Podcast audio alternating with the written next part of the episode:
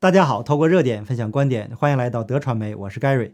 那最近呢，Facebook 用户收到了一条比较恐怖的消息，很多人觉得无所谓，但是对我个人来讲呢，他们这种做法呢，让我看到了中共国的一些恐怖统治。那至于说怎么恐怖呢？我先讲一下我个人的经历，这样呢，便于大家更好的能理解什么是这个举报机制，那么怎么样营造一种恐怖的氛围，让这个老百姓呃，这个逗老百姓，嗯。具体的情况呢是这样的，在我上小学的时候啊，呃，我们小学生嘛，大家大家知道小孩嘛，他就呃彼此之间就没有什么不可说的，大家想说什么就说什么，童言无忌，这个天真无邪，对吧？但是啊，大家这个话说多了，肯定就会谈到老师。那么谈到老师呢，肯定大家就对老师有些不满了。这个小孩子嘛，就你七言你一言我一语的，这样就有一些对老师的不敬的话吧。结果呢，这些话很快就传到老师的耳朵里，大家都不知道这个话是怎么传过去的。然后老师呢，却总是知道，这就非常恐怖了。因为你在生活中你要想一想，有些话是不能说的呀。那从小孩就这样强迫不让你说话，让你学会闭嘴。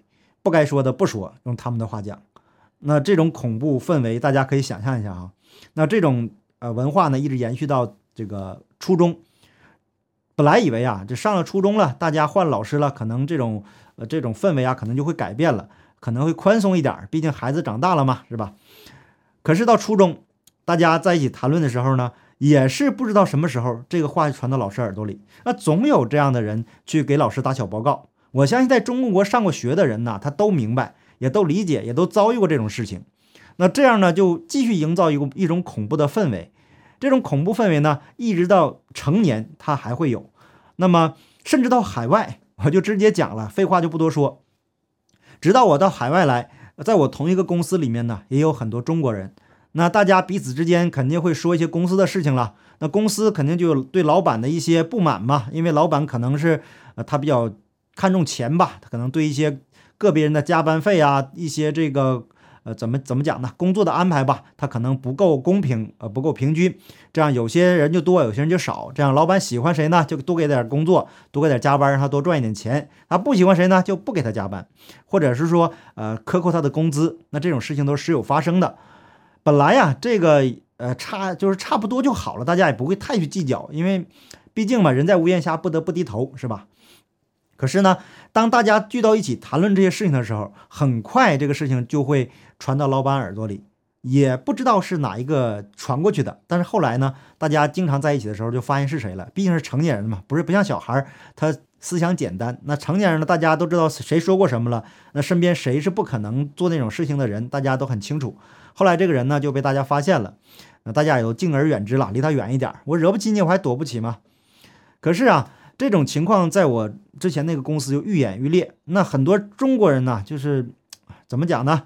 老乡老乡背后一枪啊，就利用中国人这个之间的这个老乡的感情，然后就到老板那儿就说你的是非啊，说你啊这谁怎么样，就把这些事情说过一遍吧。然后呢，他从中得到好处，获得更多的加班，然后能赚更多的钱，然后压制别人。那我的这个人呢，本身就是嫉恶如仇，对于不公平的事情，那总想说一说，所以我这种性格就不适合在中共体制内。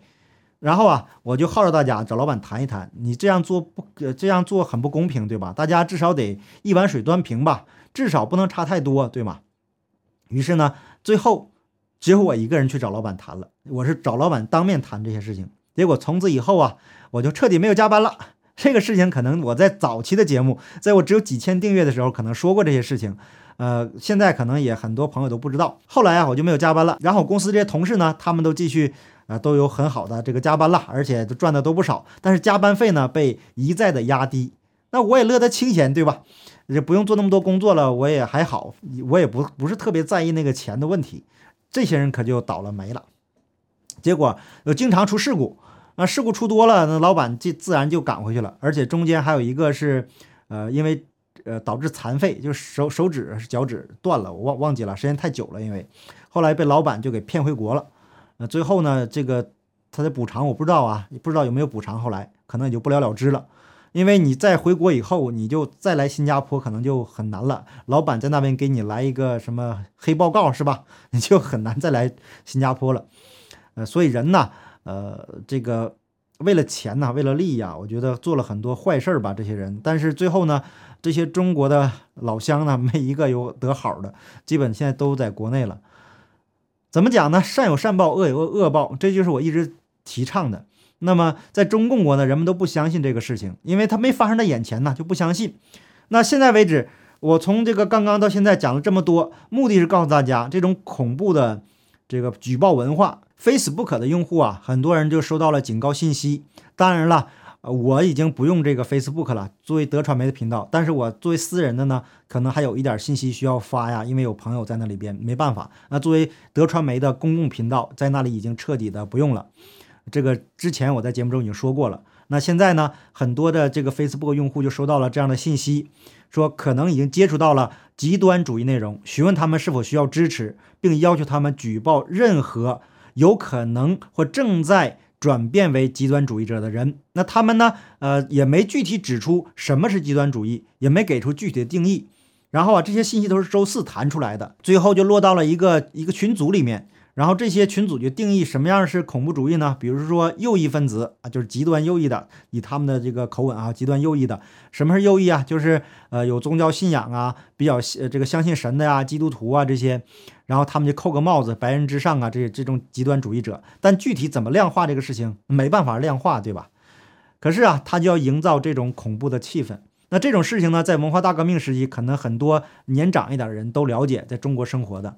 那作为年轻一点的呢，可能还没经历那些，但是生活在中国那个环境当中，每天都要经历这种恐怖的这个那种恐惧感吧，它是进入到你的骨髓里面的。所以很多人呃说中国人没有这个骨气啊，没有站出来呀，没有生活在那个环境中呢，你是不了解那种恐惧的感觉的。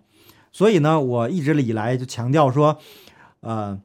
中国人呢，不完全都是坏人，很多人呢其实挺善良的，只是在那个环境中不得已，没办法。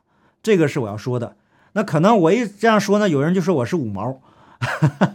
今天呢，就有朋友 给我留了言，说有一些什么反共意识，说认为我是五毛。因为最近呢，我我没讲中共的这些事儿嘛，我一直在讲这个疫苗的问题。那说到这里呢，我就想强调一下，我做这个频道的目的啊，就是想讲述真相，唤醒人们内心的这个善。然后啊，恢复传统道德价值观。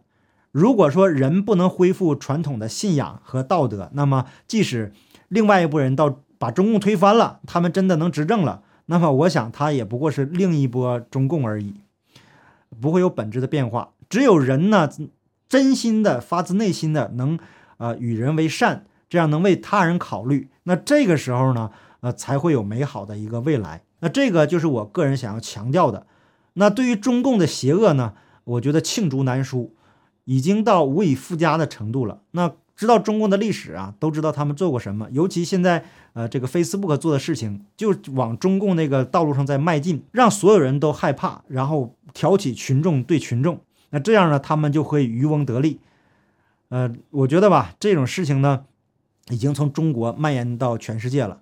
我们看到大科技公司他们做的这些事情，很多都是中共过去做过的。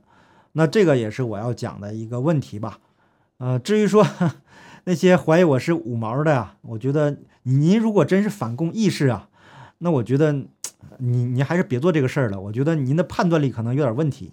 那如果是这种人呢，他是五毛啊，或者是什么呃出来搅浑水的呢？那我觉得中共在这方面做的还是确实挺有效果的。呃，能让人认为我是五毛，哈哈，这个是做的挺好，做的不错啊！你们可以去领奖了，回国啊！你们可以去领那五毛钱了。最后呢，我放一段我之前放的视频，大家看一看，哪个五毛敢这么恶心？实际是习近平探身的车窗如同相框，同时两边随风飞舞的白色哈达如同灵堂两侧的碗帐。整个画面令人惊悚。就整幅画面来看，如同新华社给习近平布置的灵堂。这伙人实在太坏了，习总一定要收拾他们。如果您敢做呢，那你就试一试，看看你还能不能有机会再回到中国去了。好吧，那今天的节目就到这里，感谢大家点赞、订阅、留言、分享，我们下期节目见，拜拜。